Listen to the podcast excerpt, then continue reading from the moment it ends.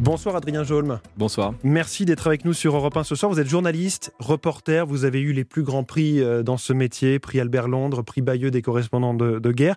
Qu'est-ce qui fait qu'un reporter se met à écrire un livre sur un auteur, George Orwell en l'occurrence, l'auteur de La ferme des animaux et 1984 notamment? Qu'est-ce qui fait que vous, vous allez vous rapprocher d'un auteur de fiction? Essentiellement parce que Orwell, euh, même s'il a écrit de la fiction, vous venez de citer ses deux ouvrages les plus célèbres, Orwell est avant tout un écrivain qui est ancré dans le réel.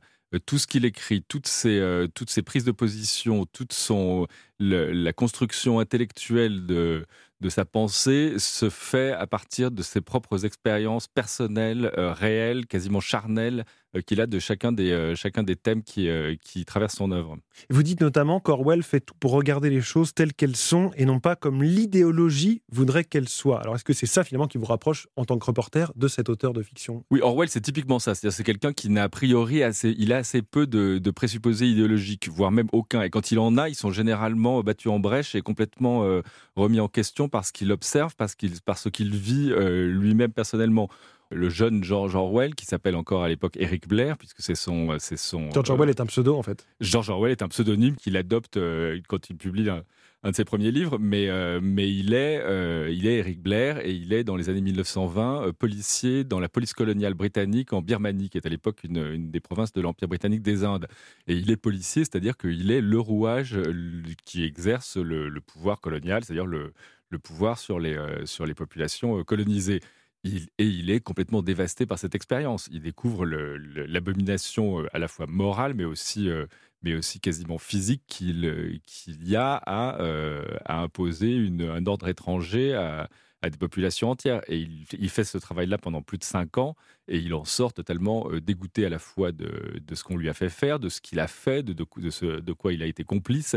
Et ça va nourrir un de ses, un de ses premiers romans qui s'appelle Une histoire birmane. Mmh. Euh, et qui est un, roman, qui est une fiction, mais qui est totalement autobiographique, qui raconte totalement son expérience personnelle. Alors, parlons de la, spécificité de votre livre, puisque vous êtes sur les traces de George Orwell, c'est le titre. Euh, comment est-ce que vous avez procédé? Vous avez vous-même fait une sorte de grand reportage, de grand voyage à travers non seulement la Birmanie, mais aussi les autres lieux, euh, notamment cette île sur laquelle il va finir sa vie, pour savoir de comment il s'est imprégné de ces, paysages. Mais vous, vous y êtes allé dans les années 2000-2010. Orwell n'est pas un écrivain voyageur, il voyage très peu, il est plutôt casanier. C'est pas non plus un reporter, c'est un journaliste qui écrit plutôt des chroniques, euh, mais c'est quelqu'un dont le cheminement intellectuel se nourrit de ses expériences personnelles. Et donc j'ai continué à décliner le procédé, et je me suis aperçu que dans tous les endroits qui avaient euh, marqué Orwell durablement, était sorti quelque chose de... Tous ces endroits avaient influencé sa, sa façon de penser, sa façon de concevoir le monde après cette expérience birmane, il va à Wigan, qui est une petite ville euh, ouvrière et, minière dans, l'ouest de Manchester, dans le, nord de l'Angleterre. Et là, il y passe plusieurs semaines et il descend dans les mines de charbon avec les mineurs. Il habite chez, euh, il habite chez, les, euh, chez les mineurs. Il prend pension chez eux. Donc, il a une approche à la fois très, très journalistique. Il épluche les statistiques. À, il s'intéresse aux conditions de vie. Et il a aussi quelque chose qui est totalement, qui est très Orwell, c'est-à-dire que il est sincèrement euh, scandalisé par la, pauvreté qui règne, mais aussi par. Mais apparemment, il en rajoute aussi un peu. En tout cas, les témoignages que vous vous rapportez, c'est il a fait exprès de changer d'endroit où il habitait parce que c'était pas assez sale, c'était pas assez misérable. Donc, il va aussi lui chercher toujours à aller vers le plus euh, noir, le plus euh, socialement dramatique. Alors, c'est aussi ce que j'ai découvert sur place, c'est que les habitants de Wigan, ceux qui se souviennent, soit parce qu'ils étaient enfants, soit parce que leurs parents leur en ont parlé, se souviennent du passage d'Orwell de façon un peu mitigée. Euh, ils disent oui, on est, les gens me disent oui, ils m'ont dit oui, mais il est, nous a rendu célèbre, mais il nous a présenté comme des crasseux, quoi. Voilà, ils ont dit oui, on est, les, gens disent euh, la maison dans laquelle on habitait, oui, on était pauvres, mais on était propre, la maison était bien tenue. Donc, ils accusent Orwell d'avoir un peu noirci le trait. Ce qui est possible, Sauf que euh, ce que décrit Orwell, les conditions des mineurs dans lesquelles, euh, dans lesquelles ils vivent, sont très très dures et qui sont, euh, enfin, il décrit une réalité qui est celle de la condition ouvrière britannique dans les, pendant la crise économique entre les, entre les deux guerres. Donc vous, vous allez très récemment en Birmanie, vous allez aussi à Wigan, mais qu'est-ce qui fait qu'en 2018 ou 2019, il y a un intérêt à se retrouver sur ces lieux que lui a connus très différemment?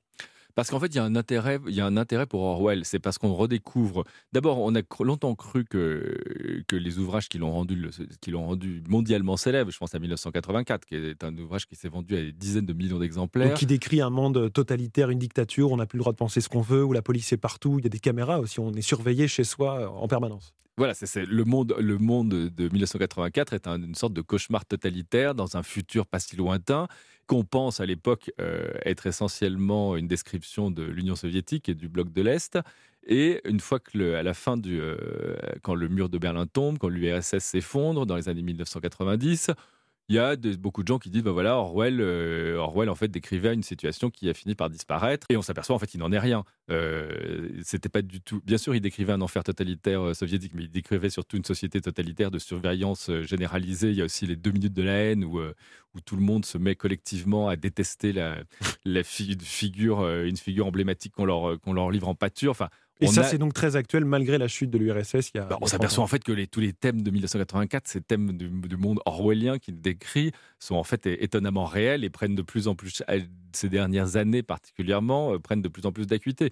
Enfin, l'état totalitaire qui est en train de se mettre en place en Chine avec le système de notation sociale, euh, dans nos sociétés actuelles, enfin la surveillance généralisée sur Internet, elle se fait pas avec les télécrans, les fameux télécrans de, 1984, mais on a tous dans nos poches ou dans nos sacs euh, des petits appareils qui, euh, surveillent exactement tout ce qu'on fait, euh, qui, qui contrôlent généralement avec d'ailleurs notre propre approbation, notre vie quotidienne. Donc il y a des thèmes orwelliens qui résonnent de façon extrêmement prégnante dans le monde d'aujourd'hui le, mot même orwellien est utilisé un peu à tort et à travers. Est-ce qu'il est galvaudé? Est-ce qu'on l'utilise à tort? Le terme d'orwellien, d'abord c'est assez, assez peu fréquent. Ça témoigne quand même de la, de l'immense célébrité qu'a acquis George Orwell, puisque il y a assez peu d'écrivains qui dont le nom passe dans le comme adjectif comme adjectif qui devient un nom commun.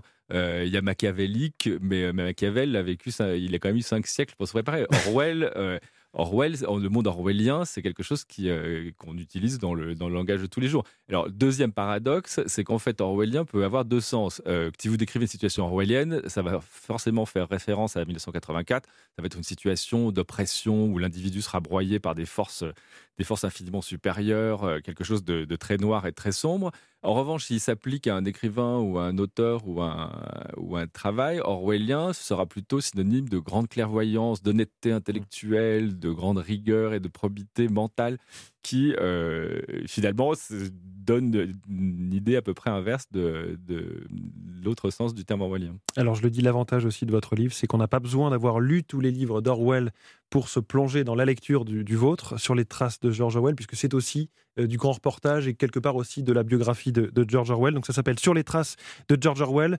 On le trouve aux éditions des Équateurs. Merci beaucoup d'être venu nous en parler sur Europe 1, l'interview découverte de votre grand journal du soir. Merci beaucoup Adrien Jolme.